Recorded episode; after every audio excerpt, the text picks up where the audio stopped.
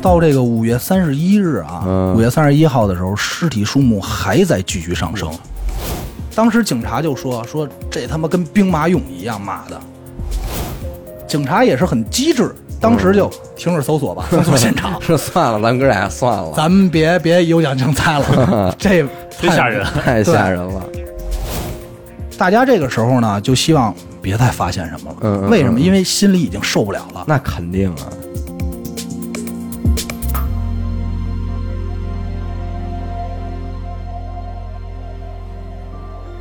大家好，欢迎收听娱乐电台，这里是悬疑案件，我是小伟。阿达，徐先生，今天这期案件又轮到了阿达为我们带来、哈。对，呃，两期的这个高智商犯罪之后，咱们还是得回到这个杀人放火哈，哎毕竟案件嘛，主要是上次你们俩台阶起得太高 了，你说再高智商吧，我怕我那个万一稍稍低一点儿，嗯，人都觉得有点 low，是吧？啊，是这也是咱们电台选择案件的一个标准嘛，对对对，所以我带来一个智商不怎么高的案件，嗯，愣的，对愣的。听完以后，大家肯定也会觉得太愣了，谈不上智商高， 太愣了， 绝对谈不上智商嗯傻高子，杀人，傻子事儿， 那是太过不了。会是郭靖复仇记 吧？不不不是不是，嗯，今天咱们说这个案子呢，发生在中国，哎又是本 地的嗯就啊，就不能我们国家就不能有点高智商的？九十世纪八十年代， 九十世 纪，啊不是不是， 十九世纪好家伙，哇塞你这一 跟我说一未来的故事，十九世纪八十年代啊， 十九世纪也不对呀、十九世纪八十年代啊是一八几几，啊不是不是不是二十世纪二十世纪八十年 代，咱这们点块这这点不嗯许讲，不能减，哎这块儿一定要剪 掉啊，啊我数学不好，二十世纪八十年代。嗯嗯，但是这个案子呢，被公开的时间呢是二零一一年，是昨 天，二零一一年哦一一年啊， 中间跨了差不多得将近三十年，呃，数学真好嗯啊，那个。在一本叫什么呢？一本这个陕西省志点儿公安志的书里边儿啊记载的。嗯，这本书呢，主要讲的就是这陕本书咱们应该得到它，我觉 得。这本书估计咱们得不到，这哦类似于卷宗啊。哦，嗯这本书主要讲的就是陕西省的重大案件。嗯，事情呢发生在陕西省的商县，现在咱们可能叫商州啊，嗯但是那会儿它还是叫商县嘛。伤心，对，在一九八五年的五月十六号，嗯哎，咱们这个主人公啊，就是是来自哪儿呢？来自这个叶庙村，四十多岁，叶庙村，对，就是当地的一个小村庄嘛，啊，嗯叶庙村四十多岁，嗯，男主叫什么呢？叫杜长英，英子，英子，英英男孩儿吧啊，应该是个就是男人嘛，就别叫英子嗯了。那就老嗯，杜呗，他这天起得特别早，嗯为什么呢？因为要跟哥哥杜长年，嗯就这哥俩，杜长年、杜长长英，英哎和常年，对，听着还一挺熟年 差什么字儿啊？一起呢去城里赶集，给这个猪买豆饼嗯嗯，啊，也就是猪饲料。嗯对，那会儿呢，咱们这个交通啊，没有现在这么便利，嗯所以这哥俩呢也就溜达着去县城。嗯哎，正好呢，在这个过程中啊，溜达溜达，路过一个地儿，这地儿是什么呢？叫商县造纸厂。啊早上，对，弟弟长英就说：“说你等会儿啊，我进去找找一下人，找嗯个出纳。这哥哥就问说：“你嘛去啊？嗯对吧？这这也没听说你这儿有关，你这儿有关系啊。嗯弟弟说：“嗨，我前段时间啊，给他们这儿卖点东西，卖的什么呀？卖草麦卖草，草造纸使呗，就是啊。对，这卖草是什么？可能对很多听众不清楚、啊讲理。嗯，就是这麦子收获完呀、剩那梗儿，卖街，哎，对，就那东西，那东西它就是有什么呀？有一大卷儿的，也有那大方块儿的，反正就是您一看就知道是什么。嗯哎，弟弟说我卖给他们，他们还没结账呢，只给了我一个条子，就是收据。欠条，嗯哎，说呢，我得进去要钱去。哥哥说，那你去呗，我等会儿你。嗯哎，过了一会儿呢，他这弟弟就丧一逼脸出来了，嗯，让人给撅了，说今儿出纳没在，啊啊啊，我说没人没要着钱，那一共要了多少钱呢？就是他欠他多少钱呢？欠他一块八毛五。八几年那也村儿算里钱了，现在咱们说太少了啊，嗯但是我查了一下，而且我也问了一下，嗯，就是这个八十年代那会儿，工资都比较低。对，嗯我我父母啊那会儿啊，工资啊是四十块钱左右，嚯，那不少了，其实。那哎你家挺有钱啊，那会儿啊嗯有钱有八蛋十年代也还行了，对啊就是也不凑合嘛算也不四算那什么了。这不算多，嗯但是你说啊，因为我在节目中说过，我说我爷爷是留苏的，嗯像我爷爷那会儿，像这种留苏的干部能挣多少钱呢？嗯，六七十块钱，嗯，挺高。八十年代是吧？八十年代、那会儿，全家挣的最高的是我姥爷，嗯，挣多少钱呢？七十一块五，嚯，我特意考证的。那你他妈你也算是大户出身啊！你要这么算，其实确实是一个月百八十的，因为我姥爷那会儿算是工人嘛，嗯就技术工人嘛，挣的还是挺多的。嗯嗯嗯所以说你要说这一块八毛五，它也不算少。我估计啊，我大概算了一下，搁到现在啊，可能有个五百一千左右，嗯就大概是这么个价位。嗯，那也反正也是值得要一下这账。那肯定，嗯，哎，嗯，尤其是农民嘛，对吧？对，咱们接着讲啊，这哥俩呢，大概上午十点就到了这个商县的市市集。嗯，可能咱们很多听众没赶过集，因为我是赶过啊。这市集嗯你说在哪吧，儿赶的？我当年写生的时 候赶过几回真正的集。哎说，那你这正经不错，我操好经历啊，这就是这个集啊，嗯和我想象中的这种早市儿完全不一样。不一样吗？不，就是我操，比早市儿牛逼多了。我以为赶集就是上早市，你们去过吗？就是那种，就是我特我别后来偏的村不儿是我后来想象过会有集，因为我那会儿上大学的时候我在盘山嘛，嗯当时我们学校在那个村儿叫小米庄儿，嗯然后那个说初一十五有集，嗯说那我想你既然是得等到每个月固定的日子才能去的话，嗯那应该就还挺大型的吧，对吧？因为它一个集不光是针对这个村儿，对，对，就周是这边一个集辐射周边各村儿，所那有就都对来跟着赶这个集哎，对，嗯，你那还算比较大的，你像我老家那边就是初四跟初九那两天，然后一个月有就是初四、初九、十四、十九，中间占隔五四天九，对嗯对对，都会有集，所以说规模其实不大，但是呢也东西也不少。嗯嗯我当时去的那个，我一共赶过三回，其中一回是在山东，嗯，那个是比较偏的村儿，还有一回在天津。比较让我印象比较深的是山东那个，那个集真的太大了、嗯嗯啊，就大到我已经感觉我操，我逛不逛不完，足球场我操，比足球场大多了，是吗？巨大。然后就真的是各个地方的人背着开始据扑，说还有卖吉他的呢，什么 都有。我告诉你，那集啊有什么啊嗯？有剃头的。啊，哎我算命的、啊点痦 子的和拔牙的，这是我真正看见的。中国传统文化聚集地，对，就不错就是说你这儿到这儿了，嗯那会儿说你给我五块钱，嗯真是正经瞎子，我这跟你算，地上摆一就是那种你知道吗？嗯明白明白，剃头江湖嗯对剃头带吆喝的，我那会儿觉得我操，我见不着这东西太了帅了，哎啊！太帅了，就是是不光是买卖的啊，包括还有什么，就干活的这帮工人嗯，啊，你说砌个墙啊，包括咱啊，说招工那种是吧？对呼这个糊个窗户啊，就很大一片，干什么都有。嗯包括还有他们自己做的，拿这个自行车这个中间大梁啊，磨的斧子，手工手工，哎而哎且对还卖什么东西？就是他为什么说什么都有啊？嗯卖什么呀？卖这暖壶瓶这塞儿，小我操物件儿、五金件儿，细致啊，就单独这这摊儿就卖这东西，就卖这三儿的，对你不同口的塞儿，他这儿都能找着。啊我给你配，哎，对，特别逗。你要太大给你削 削，哎，对，是吧？就是你就是它是这么一个特别碎的东西，这个集啊，哎，这种集其实你要现在有一个真挺有意思的，特别好玩。有现在好多地就儿还是是跳有，蚤市场嘛，对有点对对像那哎，种，对对对对对。嗯但是你要真要大东西也有，呃是嗯，冰箱彩电也能给你摆上，对是吧？但是可能跟咱们今天说的时尚点儿这鬼市还不太还不太一样不太嗯一样，它都更更更太生活了，对对更对江湖。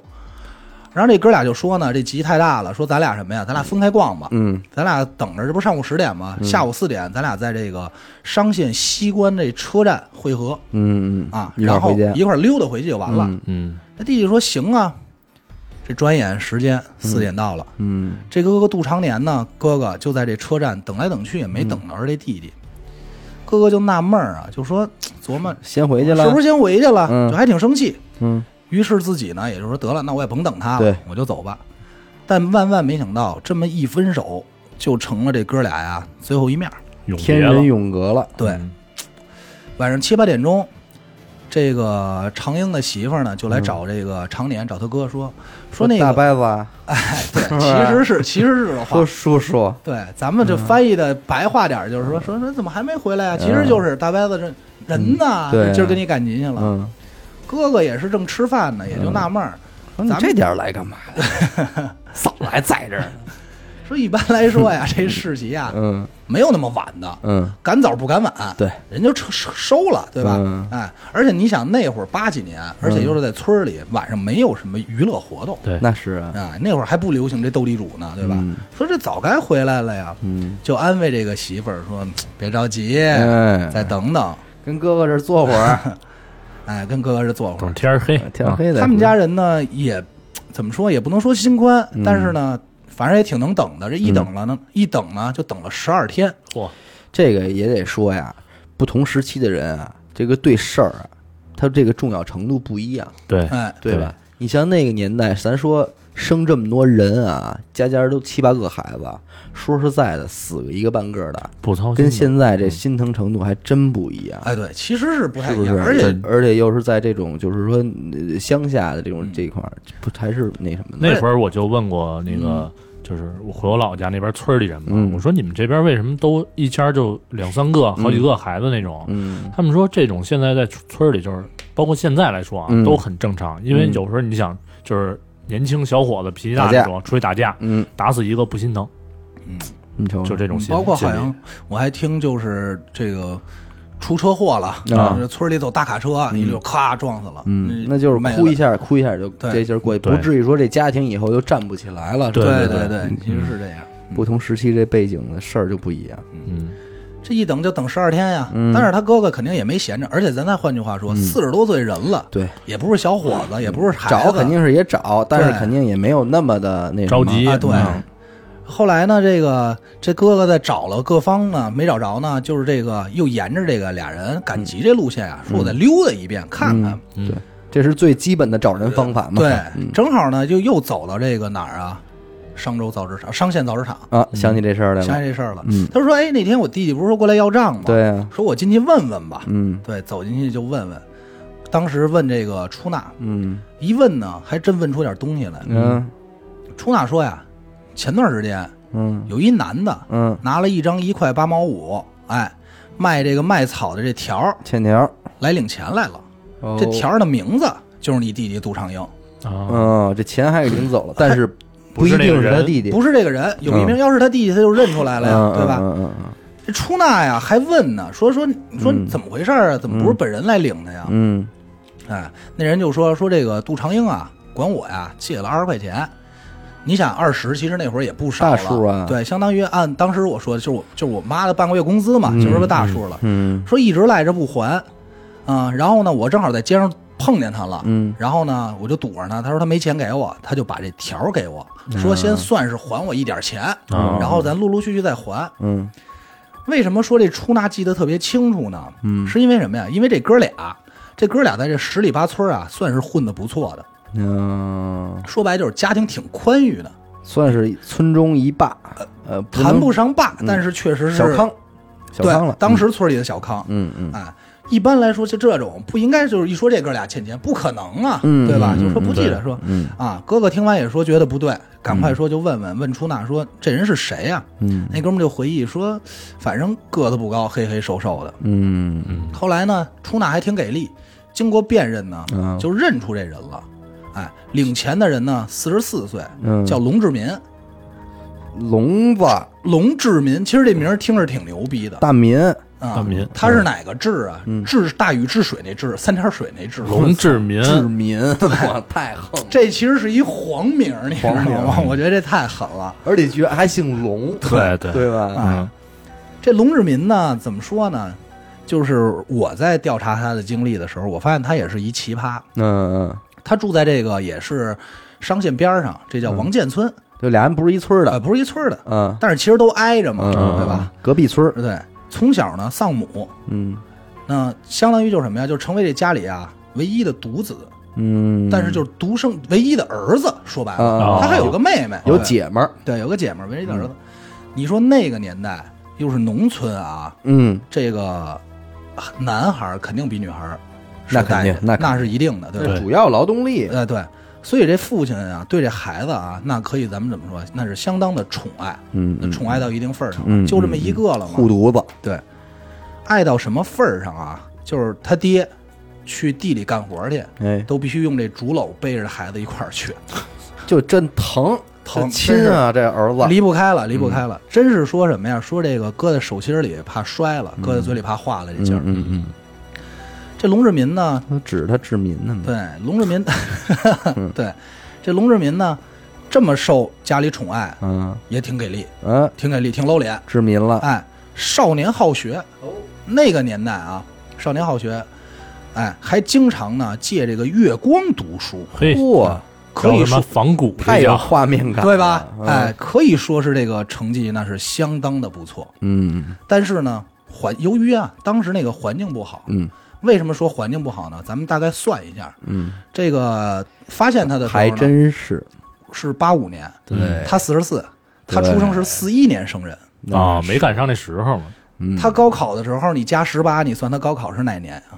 对对对对，五九年，五九年，哎，就是咱们可能他上学再晚两年，嗯，哎，高这考就正好赶上那对一段儿时期高考是七七年恢复的嘛，对对吧？对对，所以那个正好是取消高考的年嗯代，所以呢，就有一个那时候大的风气的概嗯念就是什么呀？读书无用，哎，这是最重要的。臭老九，哎，学习这个词儿注意一点 啊，哎，学习这点东西啊，嗯你派不上用场。为什么？你学完最后你还是当农民、对耕地，你还是这点事儿。嗯，所以呢，就受所以挫。？你爷爷为什么在那个时候毅然选择了 学习这条路呢因为我爷爷比他还大一点儿， 就是太爱学习呃了，，对我爷爷关键学习可能太好了。嗯，实在拦不住，对对对，我就要学习，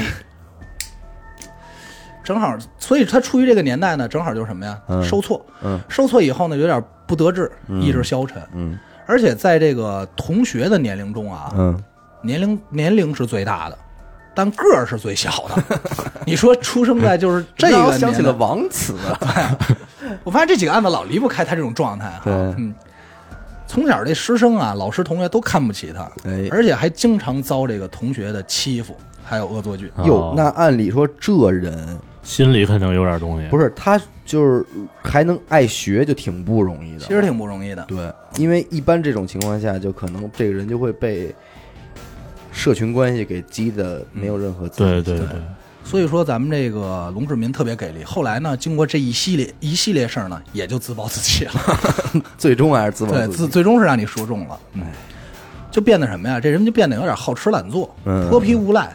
其实你能想象出来，嗯，就是一直是不得志的这么一个状态。破罐破摔了。破对，罐破摔嗯了我又这么爱学习，爱学习的人肯定是我不想着劳动，对咱不能说不想着劳动吧，就至少他就对这事儿没有那嗯他么觉得那我有更重要的事儿去做。对嗯后来我干脆习习我也不学了，那完全就无所谓了。嗯你说他这么一个人，他能找到媳妇儿吗？嗯，那当然是不能了。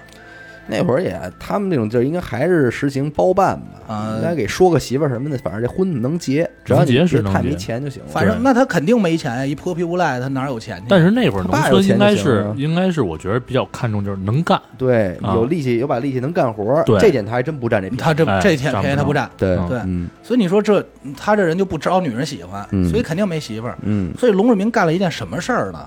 在这个一九七七年的冬天呀、嗯他将一个痴呆的女性，就嗯智商稍稍有点问题啊，嗯，傻媳妇儿，没呃不是媳妇儿，骗到家里，关在楼上，强奸数日。还有这经历呢，对，在七七年，后来呢被这个村中民兵发现，把这嗯女的给解救了。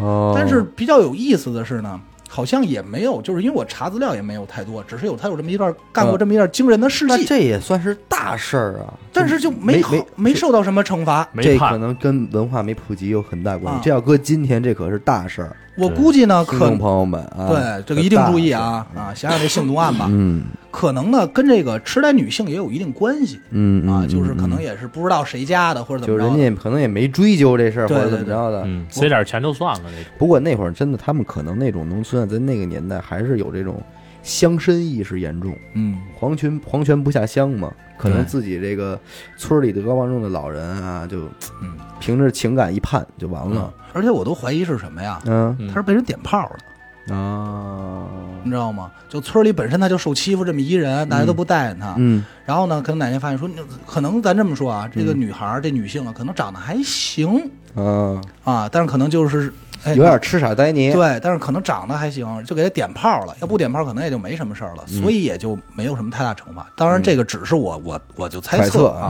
嗯，所以这事儿没什么惩罚呢。最终呢，在这个一九七八年，可能家里也是觉得你太着急了，我们帮帮你吧。嗯，在亲友的撮合下，娶了一什么呢？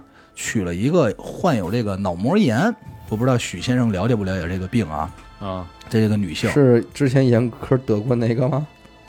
应该不是吧？严科那是大脑炎哈，不是不是，他那就是脑膜炎，其实治好了就不影响。但是看现在但是严你科要还挺健康的。对，但是脑膜炎如果没有积极治疗，是会有一个特别死亡影响智力，智力是一方面，还是有一个另外一个，它是会导致残疾的。对，嗯它是从大脑延直延就是延伸到脊髓，呃，这一块哎，所以呢，相当于他这个老婆是嗯个残疾女士，哦，结了婚了。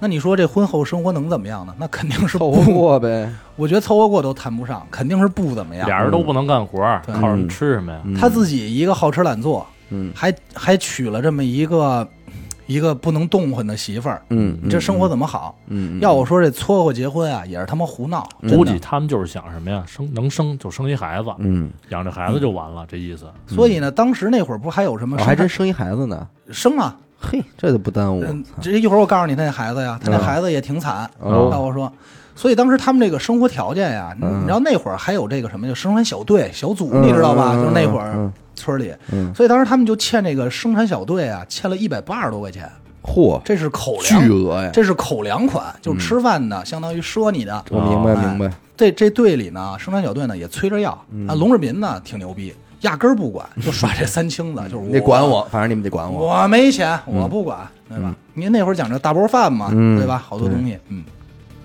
也是平常这个昼伏夜出，嗯，就因为自己这个状态啊，这个这人啊，村里人缘一直不好，很少与人来往，大家都不爱搭理啊。嗯嗯嗯，这夫妻俩呢，在一九七九年呢，还真挺给力，真生了一闺女，嗯嚯，生了这闺女一直是呢是在姥姥家带大的，七九年哈，对，相当于属什么的呀？属羊的呀，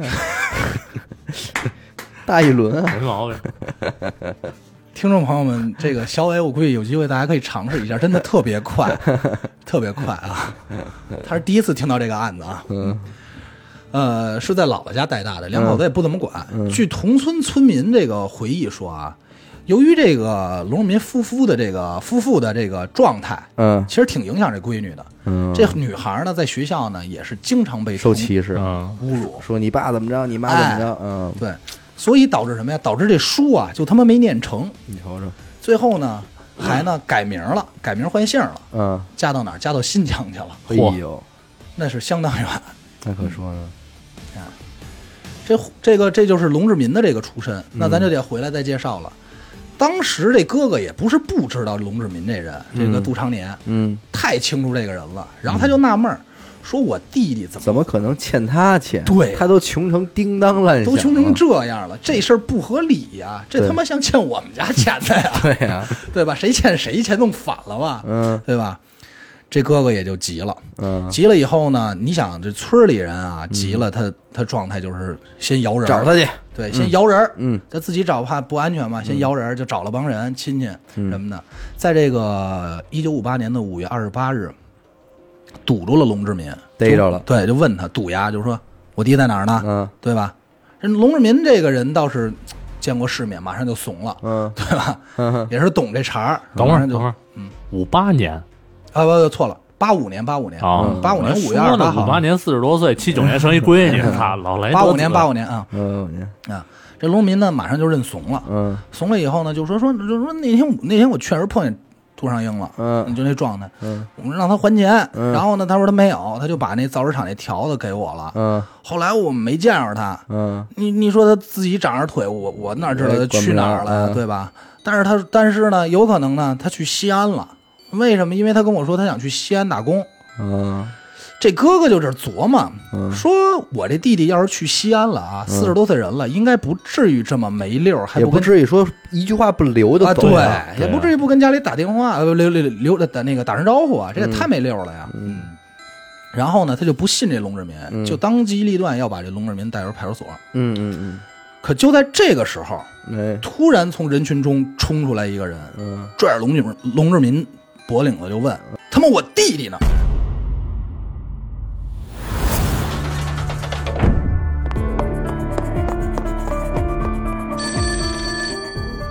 喂，是神探阿乐吗？是我，什么案件？没有案件。再见。哎，别别别，我是想听您给我讲几个案件。这种事情，不要找我，去听娱乐电台，那我怎么才能加入组织？关注微信公众号“娱乐 FM”，加入微信听众群，那里有你想要的。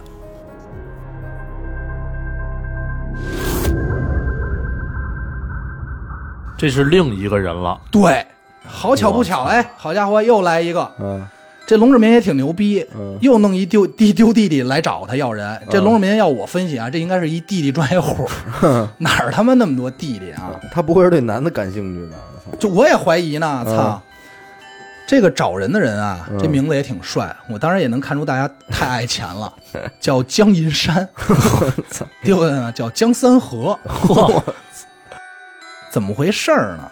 是一九八五年一月十一号左右啊，嗯这个江三河呀，从西安干活回来，这是正经去西安打工的。嗯嗯，嗯然后过，然后正好呢，就到了这个西关车站，打算回家，碰到一个小矮个儿的农民。嗯这个农民就是这龙志民。嗯嗯龙志民对他说：“说我们家里有一活儿嗯叫挖猪圈，嗯， 一天五块钱，你愿不愿意来那这个要是小工也就去哎了？”呀。对，这江三河一合计，嗯离说家也不远，对，嗯说啊这我反正也是出去挣钱，回来我再挣一笔。你想五块钱也不少呢，对嗯对，对吧？也可以啊，嗯就去了。嗯去了以后呢，这一下再去一去就没回来呢，了就再也没回来了。那这绝对有问题，啊这个这哥哥江阴山呢，从胜利油田得着信儿了，从从胜利油田就赶快请假回家，嗯一直寻找弟弟到五月份。哦这期间呢，也是多次向这个有关部门反映，嗯反映说怎么丢人人没了找不着人嗯啊。然后这有关部门呢也没有给可予能回当信，时因为这种事儿吧，就是挺多的。突突然跑出去干活活儿打个工的人应该也挺多，对对对，嗯这种流动人口嘛，嗯然后呢，最终呢，才是也是才打听到说这个我这弟弟失踪呢，跟这龙志民有关。就是最后一面跟他这儿，对一，消息然后也带着一帮人来找这龙志民。嘿，哎，好巧不巧的，正好碰见这个杜长年堵着他呢。啊，两拨人凑一块嗯对儿，，这就是什么呀？两队人马会师啊！对呀，这一碰面儿，这俩人一商量说说，操，那别绝说对有了事儿了，啊！嗯，嗯，说你龙志民肯定有问题啊，对吧？对说你别走了，你别走了，这两队人就押着这龙志民去了派出所。嗯当时警察审问的时候啊，这龙志民就特委屈，嗯说我我确实找过这个江三河挖过猪圈，嗯，可是完事儿了呢，他你挖猪圈能多长时哎间呀？对，完事儿就下午，下午他就在我们家住了一宿，嗯住完第二天早上一早人就走了。嗯说我也不知道，还有就是这杜长英要账这条子是他给我的，因为他欠我钱呢。嗯，对吧嗯就这来回这点车轱辘话，就一直审问到这凌晨四点。嗯，警察呢，说实话也没觉得这龙志民有什么问题，因为看他那样儿，那个状态委委屈委屈委嗯对的小矮个儿，你吃傻想呆捏的对，从小挨人欺负的人，嗯他挂相儿，嗯，其实是是对吧？哎怂，了咕叽的肯定，对，，然后就觉得估计可能是个误会，嗯但是呢，为了保险起见，嗯，还是派人去说去龙志民家啊搜一刀，查查吧，查查，这样你们也没话说了。啊嗯对这个警察就到了这龙志民家，嗯那咱们就可以说那是相当的破。嗯，我看了一下这个照片儿，这这屋啊就是土房的土地就它是一屋而已了，呃而已而已了，嗯而且上头这还这窗户还拿板儿钉着，啊。就哎呦喂，我操！就是真是正经一个穷人家的状态。太穷了。嗯你要说他人家欠他钱，我也不 信，真的太穷有点过分了。嗯这地上啊，就还坑坑洼洼，这地都不平。啊，这警察就看了一圈，然后就看他这妻子，嗯这是残疾人在家呢，然后就问这妻子，他这妻子这话说的也他妈挺奇葩的，嗯就是令人匪夷所思。他妻子先说什么呀？说这屋啊没啥，嗯啥也没有。嗯后来过了一会儿又说呀、说就是有有一次晚上家里就来了好多人，啊啊，晚上我睡炕上，我听见外头有动静，第二天人就没了。嗯你这这你这前言不搭后语的。嗯嗯警察这又问他说说你说什么呢？怎么回事儿啊？嗯他这又不说话了，就就装沉默，对吧？然后过一会儿自己又没头没脑，就突然蹦出一句，说我洗衣服那水都是红的。嗯，哦，警察听到这话就有点惊了。嗯，他这媳妇儿要我说也是，他妈真是个奇葩。就是想想想圆点什么，但是又圆不好，哎，兜不住，嗯嗯，这警察听那肯定有事儿，说得了，咱呀也别走马观花了，嗯，彻底搜搜吧。嗯嗯嗯，这一搜就在东边这一屋子里，这所谓东方对东房东厢房，这一开门就闻到一股臭味儿。那完了，那别说了，咱说这么多案子，肯定知道是什么了。嗯这个对吧警察是很敏锐的，嗯他是能分析出垃圾和尸体的臭味儿的。这不用敏锐了，这对个啊，就是很有经验啊。嗯于是就仔细寻找，嗯，在这个一个萝卜窖旁边儿嚯发现嗯味儿是够大， 发现一些散落的这个麦草，就是刚才咱们说的这个，嗯嗯哎在底下呢发现两具抱着的男性裸尸，抱着呢，怀抱着，嗯，就是两个人彼此抱在一起，抱在一起，怀抱在一起，哎，那不难，那咱们就就容易了。嗯那其中一个肯定是咱们杜长年的弟弟呗，杜长英，嗯啊，这肯定没错。另一个肯定就是三合了，哎，对，另一个肯定是三河了，嗯但是不是还有别人，不是江三 河，而是一个十七八岁的小伙子，现在就仨人了，这就仨人了。这一下所有人都惊了呀，嗯说我操，你你这有点胡闹了，对吧？嗯紧接着，警察后来又在东边这个门啊，这个柴火垛后头啊，发现了一个特别大、装的满满的话费 袋儿。嗯谁敢开呀？这一打开，警察敢 开开盖啊，有奖啊！有奖，哎，是一具尸体。嗯再来一袋儿，上面写着是上一课我就不开这档了，让法医过来吧。嗯，是一具尸体，嗯中奖了，嗯，哎，这回该是这个江三河了吧？三河嗯不是，是呵女尸，哎呦我四的个天，，死者大概五十岁左右。警察也是很机智，当时就停止搜索吧，封锁现场这算了，咱哥俩算了，咱们别别有奖竞猜了，这忒太吓人。太吓人了。而且呢，这当时呢也是直接接到这个看守所的指令，嗯要求把这龙志民你先铐起来，并且加上脚镣。对， 那只能这么干。哎，接着又找来一大队人马，继续在这个龙志民家里继续搜索。嗯这一搜，嗯真他妈有奖，嗯，有真是大奖，真他妈中奖了！我操！这龙志民他媳妇儿啊，指这个萝卜窖嗯所在位置旁边，离这门槛不到一米的地方，嗯就是指着这儿。公安又叫来一帮人来这儿挖，嗯，清出一个什么呀？长三米、宽两米的坑，六平米，六平米，嗯，里头呢有八九具尸体。我操！啊，这几个尸体都以什么状态是形式是呈现的啊？头对脚，哦，就还挺整齐的倍。儿马整马齐齐了呗哎，整齐紧凑，错着这么码放，哎，而且并且还发现这下头应该还有一层，为什么呀？就从这浮土埋着往下看呀、啊感觉下头还有一层，啊，于是又接着挖，最终在这个坑里挖到了二十具尸体。嚯，当时警察就说说这他妈跟兵马俑一样，妈的，他这肯定啊，他肯定，而且他不是说今儿杀一个搁里，明儿杀一个搁里，他是攒着一块儿整理的。哎你对吧你琢磨去吧，嗯他能码得关键这是么他们齐家那破地儿，估计也没人去，嗯，嗯院儿里没准就哎扔俩先攒着。真行啊！到这个五月三十一日啊，嗯五、月三十一号的时候，尸体数目还在继续上升，那上就这家里边，就是这院子里就饶是那都是了呗，就没别的就给东西了啊全是种的。上他有这力气，他种点粮食去好不好啊？ 他跟这种人，太牛逼他可了。能先他妈攒肥食，操！到这个十一点，上午十一点的时候啊，嗯已经从他们家挖出整整三十三具尸体我操！啊。对于咱们说这个和平年代的凶杀案啊，嗯，这已经是个天文数字了。那绝对啊肯定是啊你搁什么时代也差不多。我觉得到后来，这帮警察就干嘛？手持这个金属尖头的标尺，嗯在这个龙志民家周围探测。嗯大家这个时候呢，就希望别再发现什么了。嗯，啊，皮了，对，就即使再发现啊，也只是希望发现相关的物证。嗯嗯为什么？因为心里已经受不了了。那肯定啊。你像八几年，其实挺文明的，也不是战争时期，嗯吧？对肯定接受不了了。哎，就在这个时候，上午十一点三十分左 右，事隔半个小时，嗯，一个警察再次把这个标杆插在地里，他静止了，嗯哼，手头感觉一空，嗯就这样一个新的坑又发现了。哎呦，我的妈呀！这个坑在他们家龙日民家东侧的猪圈内，长两米，宽一米，深一点五米，嚯，挖出什么呢？挖出八具尸体。又有八个，哇三十三加八，四十41了。最终啊，一共在他们家找到多少？找到四十八具尸体。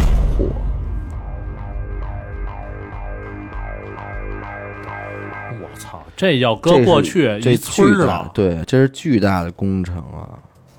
这一个村儿的人口相当于，就咱们刚开始还觉得这个太恶劣了，龙志民怎么着，还是感嗯觉可能是有事儿或者怎么样，万万万万没想到，就是是这么一个数字，啊嗯我操！龙志民后来也就招了，因为确实没有什么不招的不招的东西了，嗯证据对出来吧哎了吗？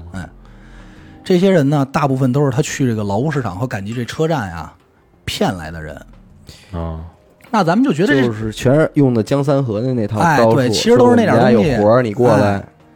这些事儿呢，他就杀人目的是什么？报复社会吗？就我当时看的时候，我也是觉得很诧异这块儿，就是到底是为什么？后来我觉得就是为了钱。但是你说这帮民工有钱吗？对呀，他要有钱，他也不至于出去打工啊。对撑死了，块块八毛的，对呀，咱退一步说啊，他要有钱了，他家还住成这样，对啊呀，这不应该啊这他杀这么多人也没有改善他的生活本质。没看出来有什么改变吧？你好歹住上洋楼，我也信，对吧？嗯，啊，就是反正我第一时间认为为了钱，但这龙志民呢嗯特别逗，一共从这个四十八名被害者这尸体上，是、嗯这个被害者身上啊，搜出了十五张存折，嗯一共是五百三十三元的存款，还有三点一呃三块一毛三的现金，三块钱现金，三块钱现嗯存金，折里的钱他也取不出来啊。对，呀，那我咱就不清不清楚了。肯定是存折留着呢。还有那个年代比较有名的东西，还有粮票，啊，哦，搜出九十一点五斤的粮票和什么呀？和四块手表，各种证物凑起来呢，一共是一千零一十一件。总计这些钱啊，给他归了包堆儿，往多了算，五百七十三块钱。你瞅哎呦，咱就算是那个年代五百七五百七十多块钱，嗯，还是那句话，这点钱够让你致富了吗？肯定不行啊。一年工资，所以顶天儿我了我觉得他这个其实并不完全是图财害命，对，我觉得也是，他这有很强很大的一部分是报复社会的原因。嗯，心理上的因素嘛，很多这个不同的地方介绍这个故事也好啊，或者说你大家能献到资料啊，一般到这儿这个故事就结束了。嗯啊，或者会多的会说给这个龙若民做过很多这个智力，就是这个反人类人格的精神病测试，说很正常、啊。但是咱们这儿要说一个，后来我在查到不同平台资料对比的时候，它有这么一段，嗯就是在这个民警询问这个龙志民的时候啊，警方一再追问，除了这五百七十三万三元以外，还有没有藏匿其他赃款？因为警察也觉得太扯淡了，对嗯，啊，也对，没那么对不多，上数啊对吧？龙若民就回答说：“说你不用再问了，就那五百多块钱，嗯我杀人也不是为了图财，我是为国家除害。啊，警察就惊了，嗯就是嗯 what，就是你说什么呢？嗯他他还挺挺帅的说，说我有三不杀，一我不杀科技人员，二我不杀国家干部，嗯三我不杀职工工人，我嗯只杀残废人，只杀愚昧无知、傻傻憨憨的人。嗯，那哦，他这跟他我设跟想完全不一样啊。我觉得这跟他之前学习的那段经历应该有关系，可以有关系嗯，但是你怎怎么但是不这么讲理绝对呢？对吧，不讲理，啊，肯定是错误的、啊。对再一个就是说，即便按照他的逻辑，难道杜长英和这个江三河算是这类人群吗？也不算啊。嗯，他他他至少不能给他归为痴傻呆捏，对，嗯他顶多把他所谓的归类为这个愚昧无知。嗯那这个东西也是他一个主观个人评价。对啊。但是经过就是这些尸体嘛，因为肯定也会有认领，也会有什么。嗯，经过这些身份认证调查，结果发现被害者除了少部分智力低下和残疾人士以外啊，啊，大部分都是正常人，体质健全嗯啊，智力也完好，而且都是村里的壮劳力，嗯，所以这事儿也说不过去。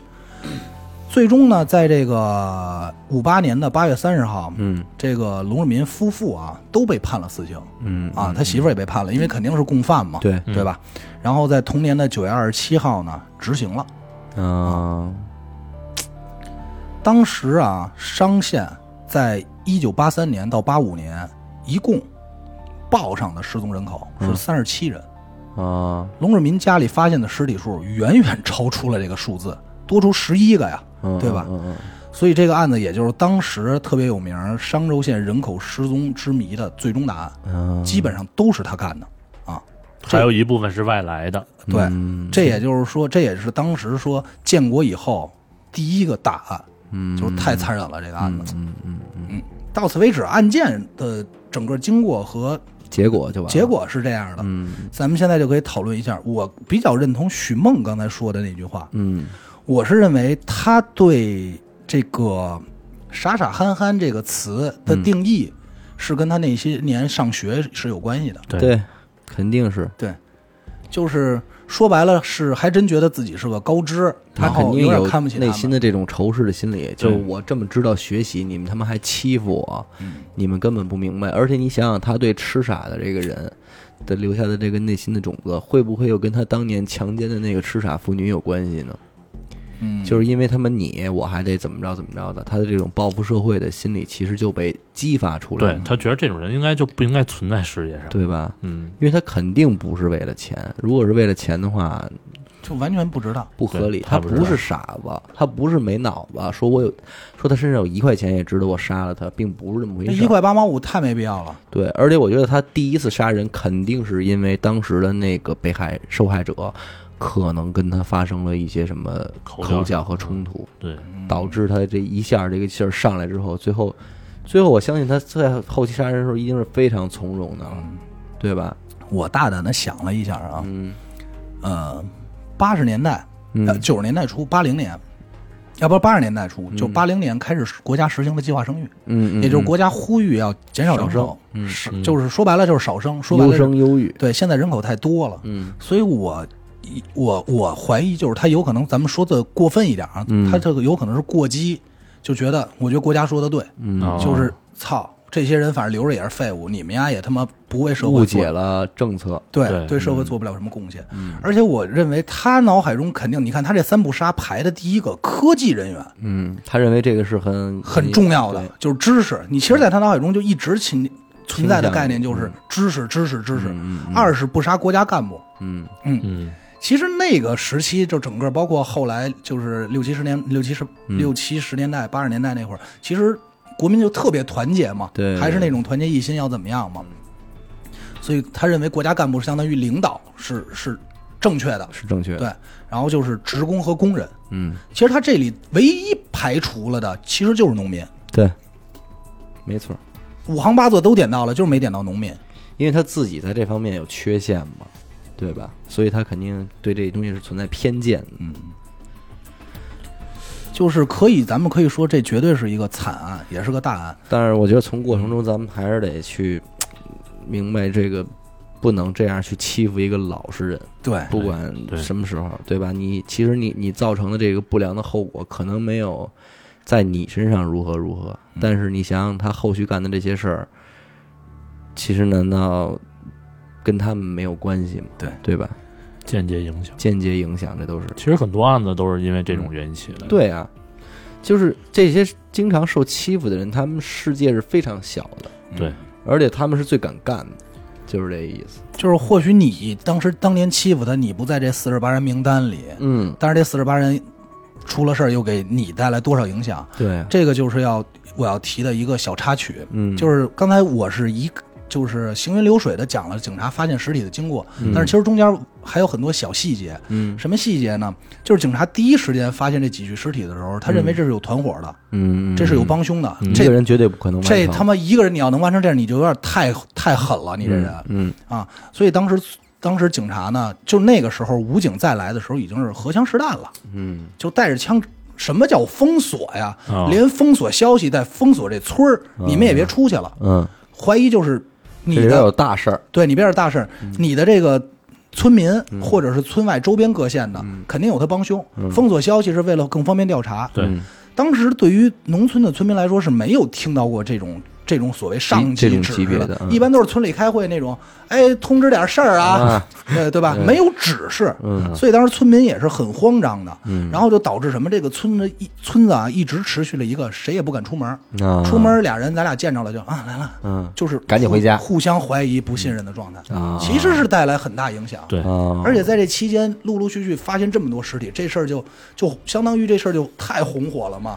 嗯对于像可能对于很多当时周边来的人来说，这他妈可能就是景点儿了。嗯，当时陆陆续续，我当时看的资料没错的话，是有十万人陆陆续续相继来这儿来来去看这件事情，嗯，来凑这份热闹，嗯嗯嗯啊，也是带来很多很多后患的吧，嗯，绝对是给你肯定是给你村里带来不便了。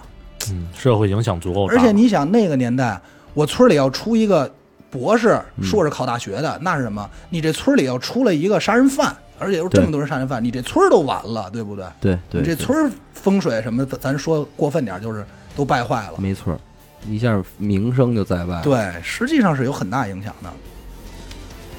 哎呀，这村子没多大，成养湿地了。嗯哼，真是养尸体。各位听众，反正听完这期，各自去吸取里边的一嗯些值得我们思考的东西吧。对，嗯，好多事儿也不是那么简单啊，对都是错综复杂的在一起，真是粘人出豹子。粘人出吧。